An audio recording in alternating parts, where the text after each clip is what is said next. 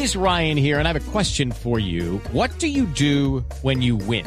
Like, are you a fist pumper? A woohooer, a hand clapper, a high fiver. I kind of like the high five, but if you want to hone in on those winning moves, check out Chumba Casino. At ChumbaCasino.com, choose from hundreds of social casino style games for your chance to redeem serious cash prizes. There are new game releases weekly, plus free daily bonuses. So don't wait. Start having the most fun ever at ChumbaCasino.com. No purchase necessary. BGW. Void were prohibited by law. See terms and conditions. 18 plus. Eh, le quería preguntar, eh, usted hablaba de las cifras, de, de, del corte de cuentas a partir del 7 de agosto de 2010, pero también es innegable que hay muchos temas que son heredados. Por ejemplo, las bandas criminales, que son en gran parte responsables del tema de inseguridad en estos momentos en el país.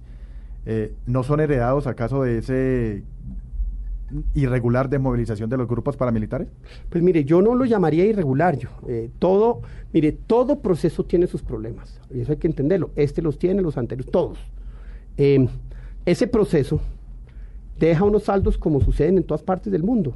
Y cuando una organización criminal deja un vacío, pues otra organización lo copa.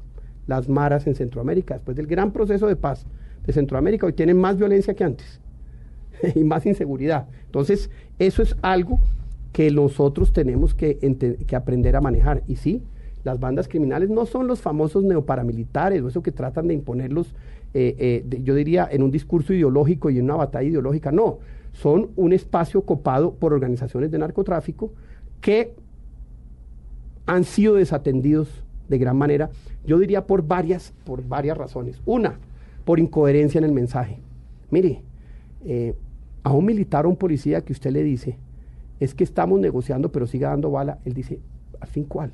Yo me quedo quieto, ya parazado. Y usted lo oye hoy en la fuerza pública, hay una eh, hay la ley del mínimo esfuerzo necesario para no caer enredado en temas jurídicos, pero también para decir, dejemos saber esto cómo va. Entonces, ahí hay un, eh, ahí hay un escenario en el que pues, eh, la ofensiva militar se reduce de manera importante. Sí hay logros de blancos y de objetivos, pero logros estructurales de control territorial, etcétera, de irle disminuyendo la violencia en distintas zonas no la hay. Mire lo que está pasando en Tumaco, el Pacífico, creo que amerita un esfuerzo distinto, etcétera. Lo primero es el mensaje. Lo segundo, una institucionalidad distinta o, una, o unas acciones, no institucionalidad, unas acciones distintas para combatir un fenómeno como el de las bandas criminales. Usted con la justicia como la tiene hoy en día, con la Fiscalía Independiente del Poder Ejecutivo, es imposible combatir esas organizaciones. Por eso una de las propuestas que yo he planteado es esa. El Ejecutivo tiene que, el, fiscal general de la Nación, como sucede en Estados Unidos y en los países que tienen eh, sistema penal acusatorio debe ser parte del Ejecutivo para que él pueda responder frente a la acción o la inacción judicial frente a estas organizaciones. Usted hoy la policía, usted, usted ¿qué escucha de la policía hoy? Los capturamos, los capturamos, los capturamos, y en la fiscalía los dejan libre y sueltan, y no existe el proceso judicial tan bien armado como, como debería ser para poder desarticular las organizaciones. ¿Por qué? Porque la fiscalía va por un lado y la policía va por otro. Es una reforma fundamental para enfrentar la nueva amenaza que, ojo, es grave es gravísima porque eh, eh, si esto se deja crecer, nosotros podemos, y le quiero ser sincero, acabar como el sur de Italia, con, una, con un paraestado silencioso que no ocasiona muertos, o solo ocasiona los muertos específicamente necesarios, pero que acaba controlando sectores de la economía, acaba enriqueciéndose. Es tal vez un fenómeno más grave que aún la propia guerrilla, ¿no? Es mucho más de las complejo. criminales, la microextorsión. Es, es mucho más mafioso.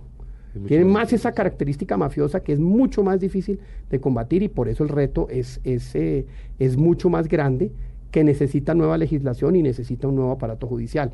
Yo creo que este gobierno ha desatendido eso, se enfrascó en una reforma a la justicia que pues ya sabemos lo que pasó, una burrada en la que finalmente los problemas fundamentales no se escogieron y perdimos tres años de reforma judicial que era absolutamente necesaria y que el presidente le había prometido como uno de sus grandes eh, logros estructurales. No se dio.